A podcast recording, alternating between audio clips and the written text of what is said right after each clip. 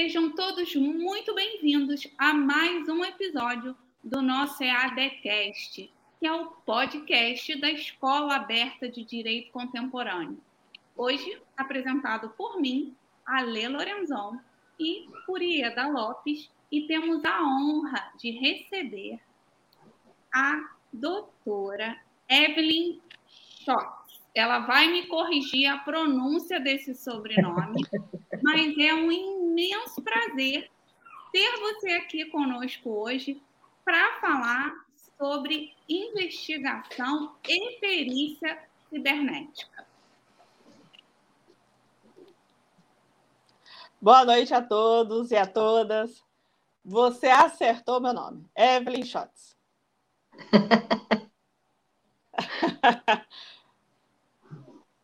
Eu imagino, né, Evelyn, que muita gente deva confundir o seu nome, falar trocado, né? Eu mesma fico, Por às vezes, fiquei na dúvida. Por incrível que pareça, a Alessandra foi uma das poucas pessoas que falou corretamente. Viu, Ale? Mas a Ale é boa do inglês, tá? A Ale é muito boa de inglês, né? Sempre foi. Aí, nesse caso, é alemão, tá? É alemão, é. É alemão? Nossa! Então, Ale, você tá boa nos dois idiomas.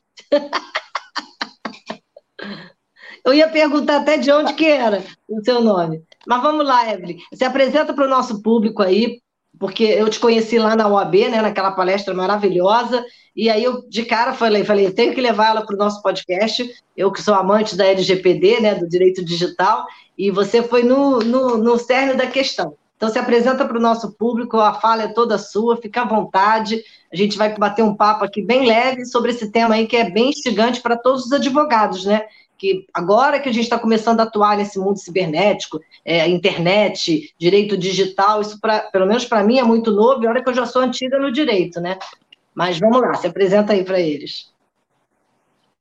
Boa noite, mais uma vez eu quero agradecer pelo convite. É sempre uma honra poder falar aqui sobre direito digital, novas tecnologias que não são nem novas mais, o que são novas são os crimes, mas enfim, eu sou a Evelyn Schotts, eu sou advogada há mais de 16 anos e trabalho diretamente com direito digital desde quando eu fiz minha monografia. É, o meu e-book foi um dos primeiros, salvo engano, o primeiro a ser publicado no Brasil, tratando de crimes virtuais, que era muito pouco discutido ainda sobre como eram os ataques cibernéticos, levar uma conscientização para uma navegação segura, né? Eu sou perita forense digital e de sistemas, sou pós-graduanda em, em, segurança da informação, sou auditora em segurança da informação e pentester. Ó, já vamos agora, então, começar já. Você, você falou a palavra, então agora a gente vai precisar que você explique para gente o que é o pen test. Bom, o pen test ele é um, um ataque cibernético. Ele explora as vulnerabilidades. Qual é a diferença do pen test para o hacker? Porque o pentest ele tem no seu sinônimo o, o ethical hacking, né? que é aquele é, hacker que é contratado para justamente buscar as vulnerabilidades nos sistemas e nas pessoas. Porque muita gente não sabe, mas a gente tem vulnerabilidade de sistemas. Não, se alguém chegar para vocês, já dando uma dica de início, se alguém chegar para vocês prometendo eu vou te vender, vou te, te, te indicar um sistema 100% seguro. Não caia nessa. É como, é como se algum advogado falasse com você que a causa é ganha. Não caia nessa. Não existe sistema seguro. O sistema, ele vai, conforme o tempo for passando, as vulnerabilidades vão aparecendo. Por quê? Por conta das explorações que os hackers eles fazem. E o ethical hacker ele faz justamente isso. Ele tenta antecipar-se ao hacker, né, ao, ao criminoso, para poder buscar as vulnerabilidades antes do hacker e informar para os empresários: olha, você tem vulnerabilidade nesse, nesse sistema. Peça ao seu responsável pela tecnologia da informação para corrigi-lo, sob pena de sofrer um ataque cibernético. E aí, agora, com o advento da LGPD, um ataque cibernético que outrora já era muito é, ruim né, de, de sustentar-se, agora é pior ainda, porque nós temos responsabilidade, enquanto empresários, de resguardar os direitos dos titulares. Então, a gente leva para o empresário justamente isso. Essa porta aqui está aberta e você deve fechá-la sob pena de exploração do seu sistema e invasão. Um hacker ele pode ficar ali dentro do seu sistema dormindo, quietinho, enquanto surge uma oportunidade de avançar mais. Porque aí a gente chega na segunda vulnerabilidade, que é do ser humano, por exemplo. É chamada a engenharia social. Quando você explora o ser humano. E o ethical hacking, o pentest, ele faz também esse ataque de exploração de vulnerabilidade com o ser humano. Porque, afinal de contas, ele faz parte dos, de um dos pilares da segurança da informação, porque são processos, pessoas e tecnologias. Acrescenta-se também as leis, porque hoje em dia, antes, lá quando eu comecei, há 16 anos, a segurança da informação era uma norma de orientação eu, não, eu recomendava, recomenda-se agir desta forma, recomenda-se agir desta outra forma e seguir esses padrões. Hoje em dia, a LGPD trouxe para dentro de si a obrigatoriedade da implementação da segurança da informação. Então, a gente não pode deixar de lado a aplicação da lei, sob pena de descumprir a LGPD e sofrer a fiscalização e, consequentemente, multas. Hoje, o dano não é só financeiro, não é só aquele dano monetário que a gente consegue mensurar.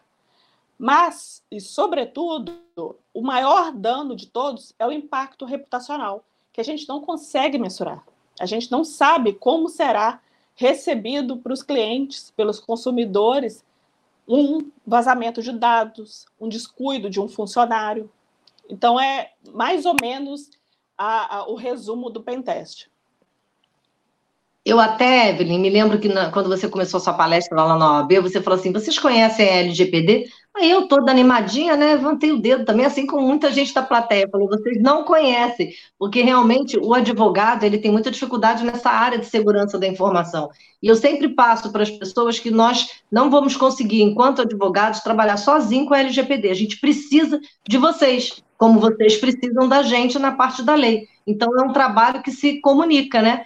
E você falou de vulnerabilidade, eu sempre falo, né? Eu até publiquei hoje nos meus stories, é que um funcionário estressado, cansado, ele pode cometer um erro, né? Uma falha, tem uma falha humana, né? Então dá um exemplo para gente, porque assim, o ataque de ransomware, o ataque de um, de um vírus, de, de, de desses, a parte técnica, acho que a maioria dos advogados ainda estão aprendendo. Mas e um ser humano, como que a gente pode é, prevenir o nosso cliente com relação aos colaboradores, aos parceiros? Porque tem muita gente que não, não, não tem problema, você acessa as redes sociais do seu trabalho, entendeu? E não é assim, né? Porque a, a, é por ali que entra. Eu lembro muito bem quando você falou isso, dos e-mails dos adolescentes mas como que nós, advogados, podemos auxiliar os nossos clientes até que eles comecem a mudar essa cultura de proteção de dados, de segurança da informação, para que eles corram menos riscos? Você que, que é especialista nesse, nessa área mesmo de segurança da informação. Pois bem, Eda, é, quando eu comecei a, a estudar o direito, eu sempre fui, sempre tive uma paixão pela tecnologia. E aí, eu não vou revelar a minha idade aqui, porque senão eu comprometo a idade da minha mãe e aí eu tenho um castigo. Mas, enfim, é, era ainda a época da tecnologia, do início, do boom da tecnologia. Então, poucas pessoas trabalhavam diretamente com, com, com esse, esse ramo. Eu utilizei da fiz o curso de direito, mas eu sempre tive essa queda pela tecnologia. E aí a pergunta que eu fiz lá na UAB foi a seguinte: quem entende de, LGPD aqui? Todo mundo levantou a mão. E aí eu perguntei em seguida, quem entende de tecnologia? Ninguém levantou a mão. Então você não entende adequadamente da LGPD, porque a LGPD, ela não é uma norma jurídica. Ela é uma norma multidisciplinar. Envolve direito, tecnologia, compliance. E são normas que se comunicam com as demais. Então, quando você não entende adequadamente de tecnologia, você deixa, né? A, a, a sua segurança ela não está completa. No caso de um colaborador, já a, a grande maioria dos ataques é explorando um colaborador. Hoje em dia, por exemplo, o, o ransomware, ele é um ransomware que existe um, um ransomware service. Ou seja, eu não quero, não sei desenvolver um ransomware. Eu vou encomendar um ransomware de um criminoso, de quem desenvolve para que eu ataque uma empresa. Eu mando o ransomware para lá. Isso quando eu tenho uma empresa determinada. Isso quando eu quero atingir certa empresa. Mas existem situações, a tecnologia está tão avançada que ela também está avançada para o lado criminoso. O, o, os ataques, eles contam com engenharia social com inteligência artificial. Então, quando acontece um ataque com inteligência artificial que consegue detectar que aquele sistema está vulnerável, ele literalmente ele cai ali. E basta aquele funcionário descuidado ter é, clicar em algum download, baixar, fazer alguma alguma é, acessar algo indevidamente no local de trabalho. A premissa é a seguinte: o local de trabalho é para você utilizar informações profissionais. Especialmente nós, advogados, nós temos o dever, porque antes da LGPD que prevê uma multa, uma fiscalização, um bloqueio de banco de dados, o, o, o, a eliminação de banco de dados, a multa pecuniária, nós já temos no nosso código de ética uma obrigação de sigilo cliente. Agora imagina o, um, um, atacante resolver explorar um escritório de advocacia. Qual é o impacto disso? Para nós. Se você não consegue resguardar os dados, porque a gente trabalha com dados muito sigilosos. A gente trabalha com dados importantíssimos. Já vista nós termos na própria justiça o pedido de sigilo, para que outros advogados não acessem somente com autorização. Então, assim, é, é informações estratégicas, são informações concorrenciais, são informações que podem fazer com que o seu cliente ganhe, por exemplo, uma licitação ou, ou uma defesa que já está preparada. Então, traz essa maior responsabilidade do advogado. Quando ele não entende de tecnologia e deixa, por exemplo, o seu token ali já plugado no computador, infelizmente eu não posso colocar a mão no fogo por nenhum funcionário. Portanto, que nós temos a diferença entre hacker interno e hacker externo. O hacker externo é aquela pessoa que a gente nem imagina. O hacker interno é aquele funcionário que está insatisfeito. Porque tem funcionário que simplesmente, e eu já fui funcionário de vários locais, já presenciei diversas situações nas quais funcionário simplesmente, olha, eu não estou nem aí para a empresa, essa empresa, é, eu vou sair daqui e eu arrumo outro emprego. Para o empresário, ali é o seu coração, a empresa é o seu coração, mas para o funcionário, não. Então, a gente deve ter um maior controle sobretudo nessa era digital, que tantas informações estão aí disponíveis. Com um clique, eu consigo atingir uma empresa que está nos Estados Unidos. É um clique. Eu consigo causar um dano numa empresa nos Estados Unidos. Depois, eu vou dar. É, procurem no Google o caso do o filme que está na Netflix, eu não sei ainda se está na Netflix, chamado A Lavanderia é um caso sobre um vazamento de dados de escritório de advocacia, no qual esse escritório de advocacia ele trabalhava com informações privilegiadas em questões fiscais, tidas como offshores, em paraísos fiscais, onde foram vazados inúmeras informações, e aí essas informações foram publicadas em jornais. Diversos políticos, autoridades, celebridades estavam relacionadas nesse vazamento de dados. Aí eu pergunto: qual é a chance desse escritório voltar a trabalhar com esse mesmo nome, com essa mesma sociedade, sendo que ele não protege aqueles dados? Então, é toda uma questão de comportamento, é uma cultura, é uma transformação digital que a gente faz. Se você não sabe o que você está fazendo na internet, como você vai fazer? Uma informação que você compartilha, de repente, é uma informação ou falsa ou criminosa. Quando você curte uma informação que tem um conteúdo criminoso, você está concordando com aquele crime. Já houve diversas demissões, inclusive exoneração em cargo público de funcionários que falou mal de chefe. De funcionário, funcionários publicando informações de empresa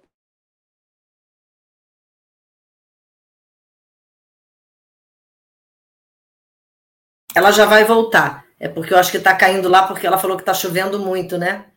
Por aí, eu não sei em Campos. Voltou? Não, não ainda não. É. Esse tema é super interessante, porque eu. eu ah, tá voltando agora. Voltou. Você estava falando dos funcionários. Então, o treinamento para que você possa informar para o funcionário o que pode e o que não pode ser feito, ele é imprescindível. O celular da empresa, por exemplo, ele vai ser utilizado para tratar de dados pessoais ou não. O celular da empresa possui o e-mail corporativo. Quando você pega aquelas informações, aqueles dados pessoais e envia para alguém no seu e-mail pessoal, é violação ou não de uma política de segurança da informação da, de, da empresa. Porque a empresa tem que ter uma política de proteção de dados, privacidade e de segurança da informação. Os funcionários, eles têm o direito, não só a obrigação, mas sobretudo o direito de saber aquilo que ele pode ou não pode fazer. Sob pena, inclusive, de demissão por justa causa por violar a política. Eu já fiz perícia de. Foram 900 e poucas fotos numa multinacional, onde um funcionário você não, não, suspeitava absolutamente nada dele, nada, zero. Ele tinha, tá, estava ali arquivadas, armazenados no computador dele, dele diversos, é, diversas imagens e fotos de pornografia e pedofilia. Então, não só ele cometeu um crime né, é, de pedofilia, mas também a empresa. Porque arquivar, manter armazenado, já é um crime. Então, essa política de segurança da informação, ele assinou. Nós tínhamos ali, no momento da perícia, vislumbrou-se que ele tinha assinado a política de segurança da informação, que ele não poderia jamais fazer isso. Não só no fato de ter a pedofilia, porque isso daí é, Não, e muito interessante trazer esse, esse assunto, porque muitas multinacionais é, disponibilizam o telefone. O telefone, o notebook. Exatamente. E com e home a... office ficou pior ainda, né? Com home office as pessoas estão levando para casa, as crianças estão brincando no. Voltou. A gente está comentando, né, que com home office ficou pior ainda, porque as crianças podem até brincar também no computador do pai, no telefone, que é da empresa né? Já, já teve caso de, de uma criança comprar, acho que foram 20 mil reais no Apple Store. Porque você simplesmente entrega o celular para o seu filho vai brincar. Né? Vai brincar, meu filho. Você não ensina o que fazer. Você não, não fala para ele, olha, isso não pode, esse lugar não pode mexer. E já aconteceu essa situação. Já aconteceu uma situação de uma criança comprar não sei quantos lanches do McDonald's e chegar na casa A mãe teve que distribuir lanche do McDonald's para os vizinhos. Alguns compraram. Por quê? Porque a criança fez o pedido. Então, assim, você não sabe o que acontece. A, a, o meu receio vai além disso. O meu receio é uma escola onde hoje em dia criança leva celular para a escola e ali na escola você não sabe com quem você está lidando. Uma coisa é educação na minha casa, outra coisa é educação dos outros amiguinhos. Às vezes, uma foto comprometedora pode levar a uma penalização dos pais, uma responsabilidade do pai e da mãe. Já aconteceu, é, o maior pedófilo do Brasil era um profissional de TI que trabalhava numa escola. Agora, pensa o perigo. Que um filho, uma criança, está correndo, estava correndo, olha, Deus guarde de novas que estejam esse, esse, esse que a gente não sabe, criminoso não tem, cara.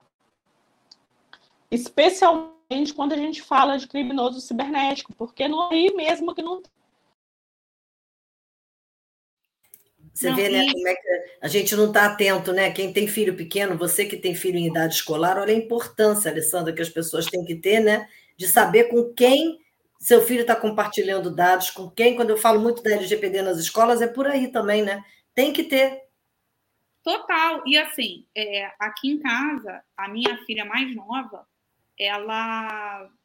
A gente combinou que ela só iria ganhar um celular quando ela fizesse 10 anos.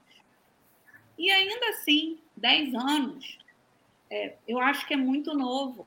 Só que todos os amiguinhos, né, já têm celular. Todos. Então, assim, é aquela velha, aquela velha frase: você não é todo mundo. Então, assim, é isso. E com essas informações que a gente tem, eu fico cada vez mais receosa de dar um telefone. A minha filha mais velha vai fazer 13 anos semana que vem. E a gente, semanalmente, a gente olha o telefone dela. A gente tem a conta da família para a gente poder ter o mínimo de controle. Mas quando está na escola, é exatamente o que a Evelyn estava trazendo. A gente perde né? Porque a gente entrega nossos filhos para a escola com um cuidado. cuidado. Partindo do pressuposto que a escola né, vai ali, digamos, fiscalizar né, o, o, o, que, o que precisa ficar atento. Então, a gente realmente tem que prestar é, cada vez mais atenção. E outra, né? É, o bom senso não existe mais. Não existe mais o bom senso. Eu vou dividir com vocês uma situação que eu fiquei passada. Teve um acidente de trabalho no local onde o meu marido trabalha, que é uma multinacional. É, é, várias multinacionais trabalham ali, e um funcionário postou no LinkedIn, tá? no LinkedIn, o vídeo do acidente fatal. Tá? Então, assim, na hora, quando meu marido falou, eu falei, cara, na, aciona o RH na hora para ir atrás dessa pessoa câmera de segurança. Então, assim, perde-se é, o bom senso. A pessoa foi um acidente de trabalho, a pessoa veio a óbito e está postando numa rede social, porque o LinkedIn não deixa de ser uma rede social. Então, assim, né? Além da LGPD, o bom senso também, eu acho que a gente precisa bater nessa tecla, né? que além da LGPD, o bom senso não deixou de, de existir. Mas, Evelyn, a gente estava é, comentando sobre a situação de escola, né, essa situação de, de divulgação desse, desse acidente, mas eu queria que você tirasse uma dúvida para a gente. É, perícia cibernética é diferente de investigação criminal? As duas se completam? Explica para a gente um pouquinho sobre isso. Então, é, só para voltar naquilo que você estava falando, a gente, as pessoas estão à procura de cliques, né? Então, fica correndo atrás de mais seguidores e cliques. E isso daí está se tornando viral, né? Está tomando conta, qualquer situação que acontece, a pessoa quer filmar. Pois bem, a perícia forense digital, o que, que ela é? Ela busca trazer informações sobre um crime. É tido na, na, no Código de Processo Penal que o juiz, enfim, no, no, no, no processo, né, no Brasil, nós temos a livre manifestação, né, o convencimento do juiz. Mas para que a gente possa convencê-lo, a gente precisa de provas, a instrução processual. E no meio cibernético, quais provas a gente consegue é, instruir, com quais provas a gente consegue instruir um processo? Com as digitais é tido é, pelo princípio de locar que todo contato deixa marca.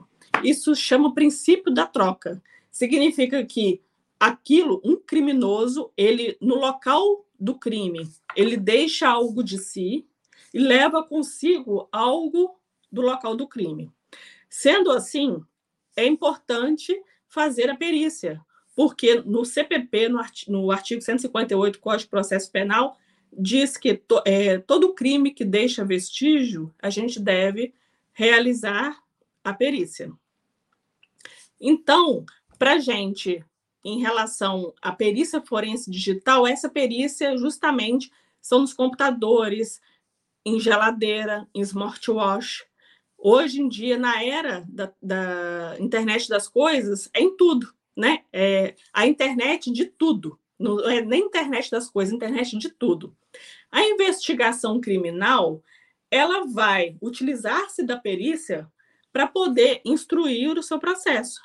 Mas a gente tem que lembrar que a perícia ela não serve somente para condenar alguém, mas também para poder inocentá-la. Então a perícia ela não se confunde com o processo criminal, a investigação criminal ela complementa a investigação criminal. É um passo fundamental para que faça uma investigação adequada. Uma investigação que, inclusive, pode ser determinante para condenar ou absolver uma pessoa. Quando a gente fala de perícia também, é, perícia forense digital, a gente já imagina. Eu vou realizar uma perícia no computador. A primeira coisa que deve se fazer é isolar o equipamento isolou o equipamento, é como se tivesse um corpo. Aquele corpo está caído no chão, você não deve é, é, aproximar-se dele, não deve mexer em nada sob pena de é, perder ali a, a, integridade das informações, né? Elas podem muito bem ser contrariadas ali pelo advogado adverso, dizendo que houve modificação na cena do crime. No meio digital é a mesma coisa. E, inclusive, a gente conta com o seguinte: a gente conta com o antiforense, que é o criminoso que ele entra no seu sistema e ele tem mobilidade tamanha que ele vai também apagando os rastros que ele deixou. É como se um criminoso limpasse a arma, limpasse ou tirasse o sangue da sua roupa, jogasse fora, né? Então, descobrindo, tentando ocultar a cena, do, tentando ocultar um crime, né? Então, essa questão de investigação criminal e a perícia forense digital, ela se complementa. Na verdade, a perícia ela é responsável por todos os crimes que estão ocorrendo hoje. Pode ver na questão da Cristina Kirchner, lá na Argentina, que aquele brasileiro tentou matá-la. Tentou matá-la com o quê? com uma arma de fogo. Então, a gente imagina o seguinte: somente será periciado uma arma de fogo. Pronto, e acabou. Só que isso vai além. Eu preciso de mais informações para saber se outras pessoas contribuíram para aquele crime. E quando eu quero saber disso, eu vou fazer o quê? Eu vou periciar os equipamentos deles eletrônicos para saber, por exemplo, se houve algum tipo de pesquisa, se houve algum tipo de troca de mensagem, se existe um mandante, um cúmplice. Então, não é só a arma do crime que fez parte do crime, mas também um computador, o celular. Inclusive, no momento, os investigadores lá da Argentina conseguiram a proeza de perder as informações. Por quê? Ainda não se sabe, porque existe um documento indispensável na perícia forense digital chamada cadeia de custódia.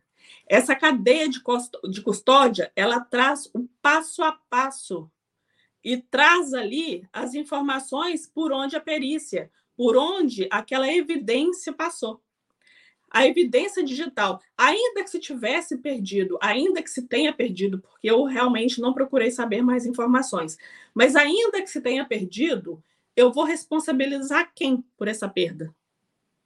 Não tem cadeia de custódia, eu não sei por onde passou.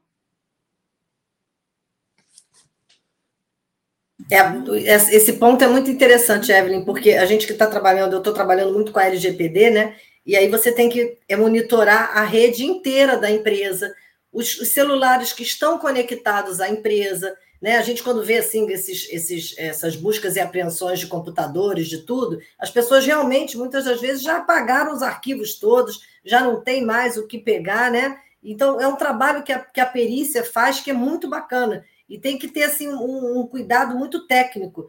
E aí vem aquela história, né? Ainda tem advogado que acha que no escritório dele não precisa da LGPD, ele não precisa da segurança da informação. Claro que precisa, né? Para começar no nosso notebook, que é o nosso instrumento de trabalho, ou o telefone. Hoje eu fui lá na VEP fazer uma diligência, a menina estava com o telefone, tudinho lá escrito no próprio telefone. Eu falei, gente, será que esse telefone está protegido? Aí ela me ajudou muito e eu, na hora, também falei para ela: eu estou trabalhando com a LGPD. Ela falou: olha, minha sócia falou sobre isso e que a gente vai ter que implementar lá no escritório. Eu falei: me dá uma ligada que a gente troca uma ideia. Então, assim, graças a Deus já está partindo assim, alguns advogados já estão entendendo essa, essa, é, essa importância de estar adequado. E não é só uma lei, é Marco Civil da Internet, é LGPD, Está vindo aí daqui a pouco, eu acredito que a LGPD penal também vai sair, né, Evelyn? Porque é uma coisa que é, você tem toda a parte investigatória, você não pode deixar a polícia sem, sem dado. Vai procurar o bandido, não, não vai pegar o dado dele porque ele não pode ser identificado. Não é assim que funciona, né? E assim, se a gente pegar um advogado que queira se especializar, por exemplo, com o perito o que, que ele precisa fazer, o que, que ele precisa, é, quais as, as skills, né, as habilidades que ele, eu, eu não daria para isso, entendeu? Porque tem gente que você já olha e a pessoa já é aquela, nossa, curiosa, ela investiga tudo, vai, vai procurar um bem para penhorar, ela descobre a vida da pessoa toda, eu não dou para isso. Mas quais as, as habilidades que um advogado que possa estar nos assistindo agora achou interessante esse tema? É um mercado de trabalho que acho que está em, em grande expansão, né, Evelyn, pelo, pelo que eu tenho visto, né? É perícia mesmo por tudo quanto é lado. Quando você falou do corpo, a gente sempre lembra daquela figurinha do corpo todo trançado. E o computador, você vê que eles têm que sair num plástico, né, protegido. É muito bacana. O que, que um advogado precisa ter, além de, claro, estudar direito, estudar segurança da informação? Qual a habilidade assim que você acha que a gente tem que ter para poder entrar nessa área de perícia? É, só fazendo um complemento na sua fala anterior, ah, não é importante que o escritório tenha o LGPD, a DEXIM. É, é imperioso, é, é lei. Entendeu? Então, assim, ele não pode escolher se vai adequar ou não. É lei. Se ele não adequasse, ele está descumprindo a lei. E justamente um advogado descumprir a lei, eu acho que não cai muito bem, não é não? Então, quando a gente fala de perícia, inclusive quando eu faço as implementações, a gente tem uma, um, um tipo de serviço chamado perícia de prevenção. Porque a perícia não é simplesmente o ato final do crime, mas é uma perícia onde, no decorrer do, vamos dizer assim, do ano de uma empresa, eu faço a implementação para que, de seis em seis meses, ou no período que a empresa desejar, a gente colete a evidência. Por quê? Porque, por exemplo, se houver um ataque de ransomware, eu tenho as, as informações guardadas, arquivadas. Ou então, uma, aconteceu algum vazamento de dados, eu já tenho mais ou menos uma indicação por onde procurar. Porque nessas evidências, porque vamos dizer que tem um ataque de ransomware e, consequentemente, um vazamento de dados. E o local, o escritório, não tem um backup. Se ele não tem backup, e não é, é, é, é terminantemente é aconselhável não pagar resgate. Porque quando você paga resgate, você está auxiliando, está é, fazendo com que eles criem, né? Mais é, é, aumente a sua, a, a sua capacidade financeira. Então, se está criptografada a minha, o, meu, o meu banco de dados, imagina um escritório enorme, um banco de dados criptografados, eu vou trabalhar com o quê? Eu vou buscar a, a fazer a perícia onde? Então, é importante a gente pensar nisso. A, LGPD, a LGPD, quando a gente fala de segurança da informação, a segurança ela não é uma segurança, por isso que existe o privacy by design e o privacy by default. Porque a privacidade ela tem que vir por padrão. Ela tem que vir por design. Se você tem um projeto, ela já tem que vir incorporada. Não é uma, uma privacidade não é você adequar-se à LGPD ou então ter uma privacidade ao final, no momento que houve vazamento de dados. Então, essa privacidade por padrão, Privacy by Design Default, a gente pega a perícia e incorpora nela, a perícia de prevenção, Forensic é, Readiness. Por quê? Porque eu já vou ter essa privacidade por padrão no momento, por exemplo, que houver um tipo de vazamento, eu já consigo responder rapidamente, por exemplo, a NPD. Eu já consigo responder rapidamente aos titulares dos dados, eu já consigo imediatamente ter informações necessárias para poder mitigar o risco e, ou as consequências daquele, daquele vazamento. Porque quando a gente fala de segurança da informação, a gente pensa somente na ISO 27, 27 701 e 702. Mas não é. A gente tem que pensar na, na, segurança da informação no momento da perícia, a gente tem que pensar no plano de continuidade do negócio. Porque se o seu site for hackeado, seu e-commerce for, for hackeado, você vai parar de vender?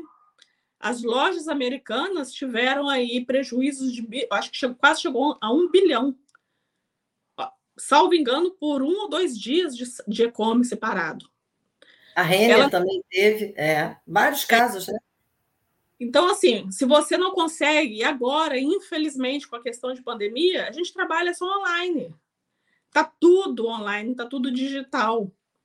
Eu não consigo, não tem para que mais eu sair dessa situação do digital. Não existe, não existe como voltar. Daqui é só para frente. Então, respondendo a sua pergunta, o primeiro passo para um advogado especializar-se em forensics é conhecer, amar a, a, a tecnologia. Porque você tem que conhecer de sistema operacional, não só o sistema operacional Windows, você tem que aprender o sistema operacional do Linux, o sistema operacional do macOS, você tem que aprender as ferramentas de forensics, tem é, é, ferramentas open source, tem é, ferramentas pagas. Então, todas essas situações elas são importantes que você carregue na sua, tal como o direito. É, uma tia minha falou há um tempo atrás que o direito corre nas minhas veias. Tem que fazer a tecnologia também correr nas suas veias para que você possa ir além. Quando a gente vai fazer uma investigação, a gente não para pura e simplesmente naquela situação que ocorreu, naquilo que nos foi relatado, mas a gente tem que ter um campo de visão. Se você chegar para mim e falar o seguinte, Evelyn, aconteceu um ataque, um problema na minha empresa e eu preciso que venha fazer uma perícia. A primeira coisa que eu vou te pedir é que afaste-se do computador. Mas eu não quero que afaste somente do seu computador a, a, o, o seu hardware. Eu quero que você se afaste da sua mesa, da sua cadeira, do seu teclado. Por quê? Porque pode ser que outras pessoas tenha utilizado ali do seu computador enquanto você não estava. Porque uma, uma da, das, dos, das recomendações da segurança da informação é que você não deixe a sua tela é, é, ligada enquanto você não estiver de frente a ela. Você deve colocá-la em, em é, ou fechar o seu computador. É, é, é, você não pode deixá-la nada aberto. suspender, de... né? né? Aquele suspender. Eu faço muito isso, eu boto suspender. Você tem que suspender sob pena de uma outra pessoa utilizar-se dele. Porque quando eu faço uma perícia, a primeira coisa é que eu vou chegar no seu computador. E aí, como é que você vai falar eu não fiz? O computador é seu, saiu dali a mensagem. Aconteceu já a situação que nós conseguimos obter a evidência do DNA na mesa. Então, é o seguinte, o colaborador, olha, não fui eu. Mas a gente conseguiu uma evidência de DNA, por isso que a gente pede isolamento de tudo. Então, é, a, a perícia, ela não, ela está andando de mão dadas com a LGPD, com a segurança da informação, com o plano de continuidade. É assim, uma peça fundamental para que você possa garantir a segurança da informação na sua empresa. Quando a gente fala de segurança da informação, integridade, confidencialidade e disponibilidade. No momento, por exemplo, que a sua empresa ela é atacada e, por exemplo, o seu, seu sistema ele torna-se indisponível, um dos pilares da segurança da informação foi quebrado. Porque a informação ela tem que estar disponível para todo mundo. Quer dizer, todo mundo que é autorizado a tê-la. Se você. Eu já, já passei por uma situação no qual eu fui fazer um treinamento para colaboradores e simplesmente uma funcionária, ao final do treinamento, ela falou comigo, Evelyn, posso conversar com você um momento? Mas quase chorando. Eu falei, gente, será que eu falei alguma coisa nesse treinamento que a ofendeu? Porque ela estava quase chorando. Eu falei, claro que pode, vamos lá. Ela me disse que tem uma colega que pede a senha e o, a senha e o login dela todos os dias para trabalhar depois do horário. Mas ela era uma funcionária pública, essa pessoa. Eu falei, gente, amigos, amigos, negócios à parte. Não forneça. Porque ainda que se fosse uma empresa privada, você estava ganhando hora extra. Mas uma empresa pública onde você não vai ter uma remuneração acrescida, não faça. Mas é óbvio que a gente recomenda é terminantemente proibido você compartilhar o seu login usuário. Ele é seu.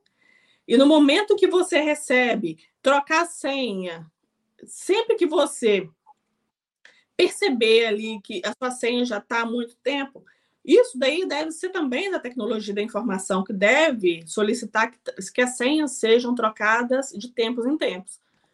Porque existe, né? Existem a, as famosas listas, word list, que a gente consegue descobrir senhas. Não, e assim, é, aproveitando né, essa história de senha, de perícia, de investigação cibernética, é, a gente hoje conta com uma ajudante virtual aqui em casa que a gente chama Alexa. Eu tenho que falar baixo porque senão ela responde. E meu, meu marido relutou muito, porque ele brincava e falava, gente, é um espião dentro de casa. Eu falei, olha só, a gente, o telefone já é um espião. A gente fala e aparece né, a propaganda do que a gente, a gente nem pesquisou. A gente falou algum assunto e já aparece. E agora está tudo interligado. É a luz, é a geladeira, é a agenda.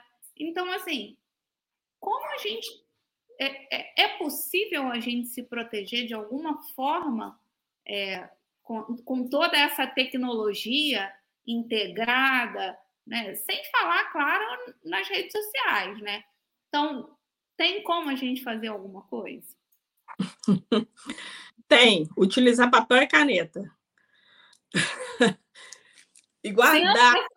Papel e caneta resolve. Ou então um computador zero sem nunca ter entrado na internet. Nunca ter uma então, nunca.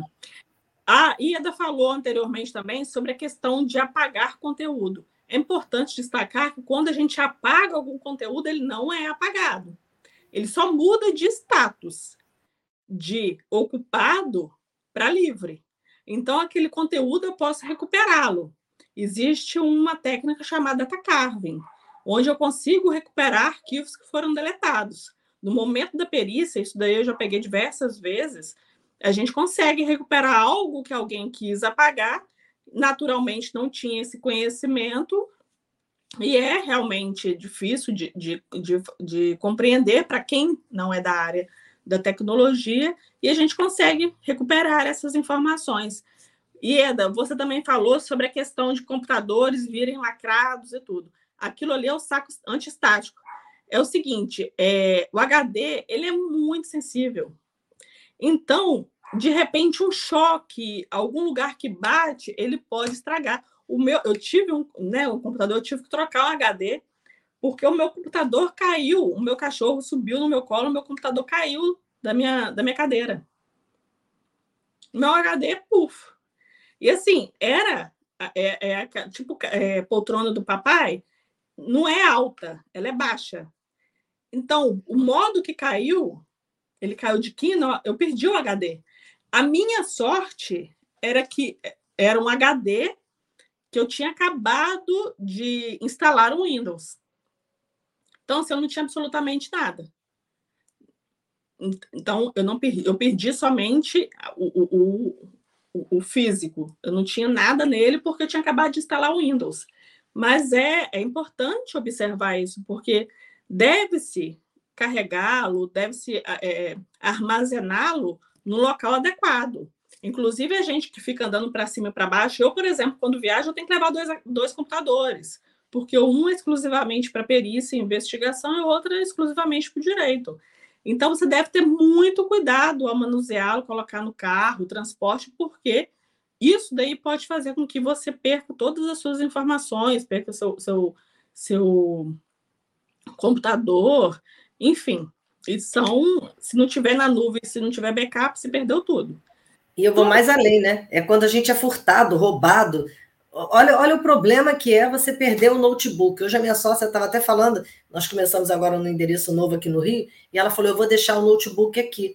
Porque eu estou vindo de casa, por mais que eu venha de Uber, eu saio daqui no centro da cidade. Às vezes a rua está escura, eu fico esperando. É um horário que pode alguém vir e levar. Então, o celular já é, já é um problema, né? Porque o celular já tem a nossa vida toda. Mas imagina um notebook que é teu instrumento de trabalho, como nós advogados, né? Trabalhamos agora, acho que quase ninguém mais tem um computador no escritório, tem só um notebook. Então, olha como é importante. E olha como é importante também você deixar ele num local no seu escritório que ninguém tem acesso também, né? Porque não adianta a tua secretária ter acesso ao teu, à tua senha e mexer no teu computador. É a mesma coisa que mexer no seu celular, né? Que aquela gente fala muito, né, Evelyn? Ah, meu marido pode usar o meu celular, a mulher usa o do marido, isso é um perigo também. Ah, tá tomando conta, não é questão disso, é porque é seu, você sabe com quem você fala, você sabe, um cliente teu manda um WhatsApp para você, você, se seu marido pegar o seu telefone para pegar qualquer coisa, para ver qualquer coisa, ah, vou pegar aqui para mexer. Não pode, porque o nosso telefone, o nosso computador, como advogados, é um instrumento de trabalho. Eu canso de pedir para o cliente, manda por e-mail, manda por e-mail, mas eles têm o hábito de mandar tudo pelo WhatsApp, porque é muito mais fácil. Entendeu? Então, assim, a gente ainda fica rendido com essa situação também. Nossa, eu, eu acho que é um campo assim vasto que a gente ficaria aqui. Eu ficaria aqui o dia, a noite inteira conversando, porque é um bate-papo gostoso, é uma coisa que é o nosso dia a dia que a gente não tem ideia. Eu, eu, tenho, eu não trabalho diretamente com a implementação da LGPD, mas eu trabalho com a parte de treinamento, com a parte de começar a convencer a pessoa que ela precisa implementar, né? E eu trabalho muito com condomínio. Como é difícil, Evelyn? Porque acha que não precisa, acha que não é nada demais, aquela biometria que você cadastra ali. Eu, eu até eu, outro dia eu assisti a, a Chiara Tefé, ela falou que ela conseguiu na academia dela, ela é a única pessoa que não usa biometria. Aí um dia ela foi entrar com a carteirinha dela, né, com, com o método lá que ela arrumou, aí a amiga dela falou assim, nossa, mas por que você não passa biometria? É tão mais fácil botar o dedo ali. Ela falou assim, eu só tenho essa biometria. Essa biometria eu uso para banco, eu uso para tudo. Se passar aqui uma câmera, uma, uma impressora 3D, que a gente está num mundo tão virtual, né? Ela pode captar meus dados biométricos. A moça, meu Deus, eu vou pedir o meu também. Como é que você fez? Então, isso aí pode ser que daqui a pouco venha a ser uma, uma, uma coisa comum. Não quero mais deixar a biometria. E todo mundo que gastou, que instalou aquele sistema todo, né? Voltar a ser aquela coisinha da carteirinha de clube, da carteirinha, porque a carteirinha você pode trocar. A senha você pode tocar, trocar, mas a sua biometria você não troca, ela é sua. Né? Eu, por exemplo, eu teve uma época que eu e minha irmã, sou gêmea, eu tinha que fazer a, a, carteira do Detran junto com ela, porque é por causa da nossa digital. Depois parou com isso, porque agora eles botam todos os dedos. Mas antigamente, quando era só, só esse aqui, né? Bem antigamente, né? Lá atrás, nós tínhamos que ir juntas e, e colocar o dedo juntas, porque gêmeo pode ter alguma similitude, né? Pode outra, outra coisa ser diferente, mas a digital pode ter uma, uma curvinha que é diferente. E aí, como é que vai ser? Agora eu queria que você desse assim para gente, dica quem quer começar a estudar segurança da informação, um livro básico para a gente começar, né? Porque eu preciso dessa, dessa indicação, principalmente porque como eu trabalho com a LGPD, eu tenho que entender, eu já estou até bem melhor, viu? Depois da palestra que eu assisti com você, eu já estou até porque eu leio, eu assino aquele Convergência Digital, aquele Tecmundo, eu fico lendo isso tudo. Eu não sabia nada disso. Agora, cada vez que eu leio, eu digo, meu Deus, eu sei menos ainda, né? Porque é uma coisa que é, é, é, é diário, é diário, não é, não é igual ao direito que você muda uma lei, não, é pior, né? É minuto, um minuto já, já mudou tudo, é igual a Band. Que, que livro que você dá, um ou dois livros, para a gente começar uma leitura? Você é professora, não é, Evelyn? Tô. Também. É, você, você dá aula em faculdade, aí, aí no Rio, aqui, como é que é? Como é que é o teu esquema? Não, eu parei de dar aula em faculdade. Ah. É, é, e eu faço meus treinamentos no meu instituto, né? Instituto ah. de Segurança. Isso que eu queria falar. Queria que você falasse desse instituto também para gente, porque você falou do trabalho que você faz, que é muito bacana, que principalmente para as crianças, né? Que eu acho que a gente tem que começar agora, de pequenininho. Nós já estamos, entre aspas, estragados. A gente já sabe, já tem um monte de vícios, né? Que a gente tem que mudar e a gente vai ter que mudar. Mas e uma criança, né? Fala desse teu instituto também, que é um trabalho muito bacana, que eu acompanho e acho assim fenomenal. Hoje saiu a cartilha da, da turma da Mônica, você viu? A cartilha Sim. da LGPD? Muito bonitinha, né? Fala aí então para gente do teu instituto e uma dica de um livro para a gente poder fechar esse episódio. Pois bem, a, a gente fala, né? A gente tem o Instituto Evelyn Schott de Segurança Cibernética, que é onde a gente faz os treinamentos, onde a gente faz ali a conscientização, é, a questão de perícia, a questão de pentest, todas essas, essas questões. Mas nós temos um projeto chamado Digital Human Brasil, que ano passado nós fizemos em Gramado, é, transmitido para o Brasil, foi transmitido para o Brasil inteiro, e tratando de cultura digital, a importância de você transformar a sua vida, transformar o seu olhar de passivo para ativo, ter uma, uma atitude de prevenção, de conscientização sobre aquilo que você faz na internet. A importância de saber aquele mundo, o que ele traz para a gente. Porque, por exemplo, imagina o seguinte: a sua identidade, os seus dados pessoais vazados. Os seus dados pessoais foram vazados e colocar, foram colocados à venda na Dark Web, na Deep Web, Ali na Deep Web, for, não é um cybercriminoso que vai comprar, são vários. Ou seja, de repente ele vai pegar e utilizar os seus dados pessoais para aplicar um golpe. Você resolve aquela situação. Mas, de repente, os outros, tantos que adquiriram aquele banco de dados ilícitos e que neles estão contidos seus dados pessoais, vão aplicar outros golpes em outros lugares, se passando por você. Então, a importância de você manter-se seguro, a importância de você utilizar a segurança da informação a seu favor, a importância de você manter o seu sistema devidamente seguro. Hoje em dia, todo mundo pensa. Eu até falei lá na OAB, quando a pessoa chega na sua casa, hoje em dia não é nem bom dia, nem boa tarde, nem boa noite, é qual a senha do seu Wi-Fi. As pessoas chegam na sua casa já perguntando a sua senha. Como é que você vai passar a sua senha? Onde você naturalmente vai trabalhar, porque a gente trabalha em casa também, especialmente empresa, empresas, empresários, CEOs que levam trabalho para casa, porque uma coisa, os hackers hoje em dia eles estão muito propensos a atacar residências. Por quê? Porque eles sabem que na empresa eles podem até ganhar mais. Eles podem, é, é, é, o dano pode ser maior. Acontece que lá na empresa a camada de segurança dela, da empresa, ela é mais forte, ela é maior, né? Ela é mais robusta. Na sua casa geralmente não é. E aí, você de repente, se você sabe que você não pode compartilhar a sua senha sob o risco de outras pessoas conectarem e utilizarem indevidamente a sua conexão para cometimento de crime, seu marido às vezes fornece naquele dia que teve um churrasco para o jogo do Brasil, ou então o filho, a filha fornece porque os coleguinhas foram lá. Nesse momento que eles têm ali aquela sua conexão, eles podem parar na frente de sua casa e utilizar, né, se for possível, para cometimento de ilícito. E novamente eu te falo, quando eu chegar a fazer, se eu fizer a investigação, vai chegar no IP da sua casa e aí você vai falar o quê? Não foi você?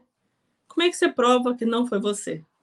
Então, a cultura digital, o Digital Human Brasil é justamente isso para trazer o princípio é tecnologia, é, é, o princípio é direito, tecnologia e humanização. A gente precisa humanizar a tecnologia para fazê-la no entendimento que a gente consiga navegar de maneira segura. A gente tem um, um, uma revista chamada Liberdade para Viver Seguro. Eu preciso ter essa liberdade para que eu consiga viver tranquilamente no espaço digital. Eu quero trabalhar é, é, tendo a certeza, não a certeza absoluta, porque, como eu já disse, não existe sistema seguro, mas eu quero ter a tranquilidade que, se houver algum tipo de vazamento, eu tenho como demonstrar o seguinte: não fui eu. Eu não posso garantir que um hacker não vá invadir o meu sistema e explorar vulnerabilidades. Por exemplo, o próprio Windows, diversas vezes já foram exploradas vulnerabilidades no Windows que davam permissão para um ataque dentro da sua, da sua, do seu sistema operacional e aí conseguir privilégios administrativos, que no caso é conseguir acesso à sua máquina. Eu não posso me responsabilizar pelo Windows, mas eu posso me responsabilizar pelo funcionário do TI, que ele tem que saber o seguinte: você precisa frequentemente atualizar o sistema operacional.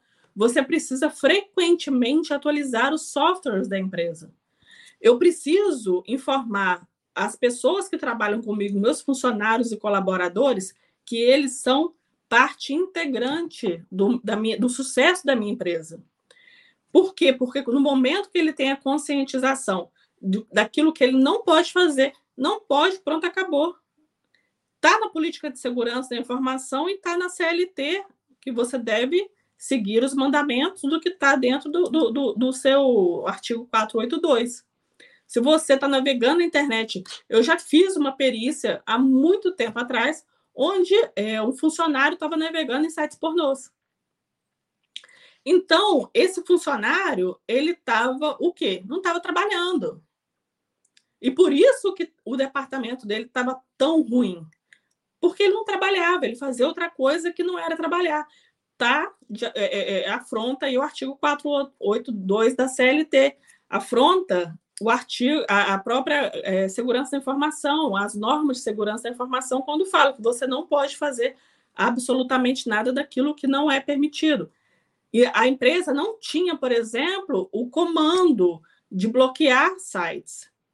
Então, ali ele estava com a porta totalmente aberta para que eh, pudessem entrar. Eu falo com muita frequência isso. Não adianta você encher sua casa de ofendículo, colocar cerca elétrica, vigia para todo lado, segurança, guarda e manter o portão aberto. É a mesma coisa, firewall eh, não vai segurar ataque, antivírus não vai segurar vírus. Se o seu funcionário ele não for treinado. Porque de que, que adianta um antivírus se você, o seu funcionário ele baixar um ransomware? Se ele clicar. Porque a gente, a gente olha, a gente lê tudo na internet, com a mão já no mouse. Então, é questão de minutos, é uma questão da curiosidade. Você deve fazer o seu funcionário ter um entendimento de, peraí, esperam, né? lembra daquela situação? Vamos manter a calma, pensa 5, 10 segundos antes de brigar, antes de, de, de, de contestar uma pessoa com ignorância para manter a calma e a paz. Faça a mesma coisa na internet, espera 10 segundos antes de você clicar. Não clique imediatamente porque você pode colocar em risco a sua empresa. Ah, mas eu não sou dono da empresa. Tá, mas quem paga seu salário é ela. E sobre livros, é, e só para fazer uma ressalva, esse ano, o Digital Human Brasil, ele é anual. Esse ano nós decidimos não fazê-lo justamente por conta de eleição e Copa, porque ele acontece no dia 17, que a gente está colocando no calendário como Dia da Cultura Digital. E ano que vem, se Deus quiser, nós estamos ali falando sobre isso e a gente está fazendo também um projeto nas escolas para poder conscientizar não somente os pais, né? Os pais devem saber como as crianças agem, mas as crianças ficam a maioria do tempo dentro da escola. Então, os funcionários da escola, eles têm que saber o que está acontecendo, se pode utilizar celular, eles vão poder utilizar o Wi-Fi da escola, como é que é? entendeu? Como, como é feito essa navegação dentro da escola? Então, a gente quer proteger a proteção da criança. A gente quer evitar que elas caiam. Já foi invadido babá eletrônica, já foi invadido é, é, é, boneca, boneca eletrônica. Que você falou da boneca. Eu lembro que você falou da boneca na OAB. Aí quem tinha filha pequena ficou olhando assim, meio assustado. Eu falei, é, a gente nem imagina, né? Eu ia pegar minha filha e sair correndo tem um espírito dentro de casa. Não é não? Ai, Evelyn, adorei essa, tem um espírito dentro de casa. É isso. É isso. Eu quero que você avise a gente sobre esse evento, tá? Como é que é? Avisar a gente aqui do podcast, a mim, né? E as meninas todas, do evento que vai ter, para a gente poder comparecer. A gente tem lá o site Digital Uma Brasil, a gente tem a revista Liberdade para Viver Seguro, e é, nós temos aí diversos, diversas, diversos cursos que a gente lança frequentemente.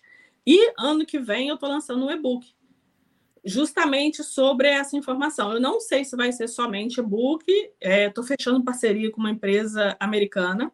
Eu não sei se vai ser somente um e-book ou um livro, mas eu quero levar o conhecimento todo sobre investigação cibernética corporativa. Aquilo que eu faço em relação porque eu já falo de, sobre direito digital há muitos anos.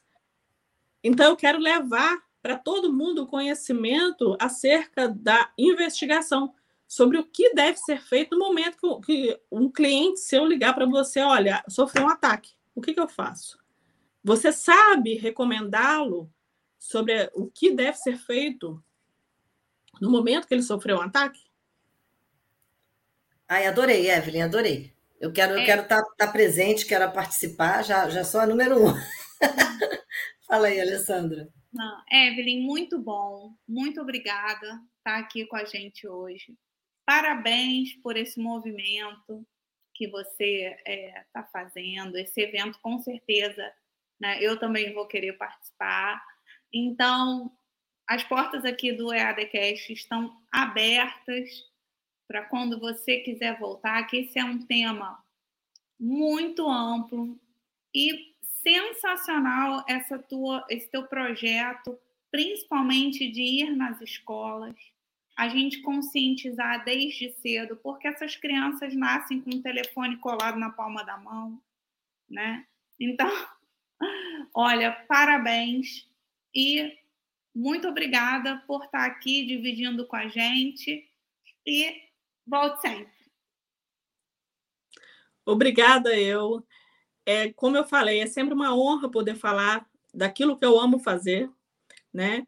Eu tenho uma paixão sobre as questões do direito da tecnologia e sou uma inconformada em, em relação a conhecimento, então eu estudo todos os dias para que eu possa fornecer e passar assim para os meus clientes, amigos, colegas, familiares, as informações necessárias para que eles tenham sim a liberdade de viver seguro.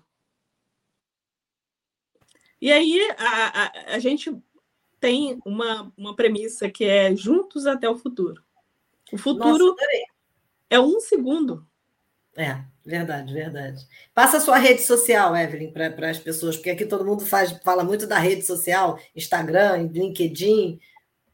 Minha rede social é Evelyn Shots, o, o, o alemão aí, é Evelyn Underline Shots, mas de qualquer forma, só colocar Evelyn Shots vai aparecer, eu acho que não tem ninguém, só tem o mesmo.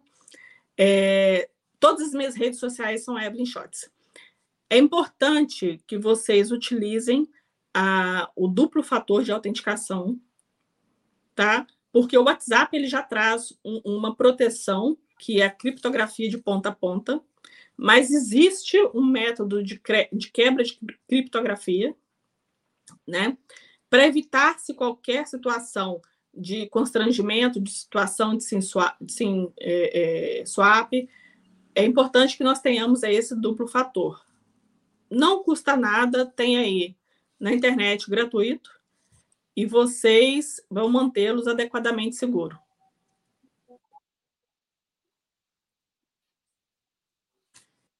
Vai encerrar para gente aí o episódio. Aliás, eu vou até encerrar logo, né, Ali? Muito obrigada, Evelyn, mais uma vez, pela sua disponibilidade, por tratar um tema de forma tão leve, porque ficou uma coisa bem agradável para todo mundo ouvir. O episódio vai estar disponível no YouTube, no Spotify, na Apple Diz, em todas as, as plataformas, porque o Gustavo aqui é o rei das plataformas para disponibilizar. E já está convidada para uma próxima vinda aqui, a gente marcar um webinar, alguma coisa aqui pela escola, e você 100% convidada. Muito obrigada mais uma vez e boa noite. E quem assistiu pode é, compartilhar com os amigos, porque é um tema super recorrente.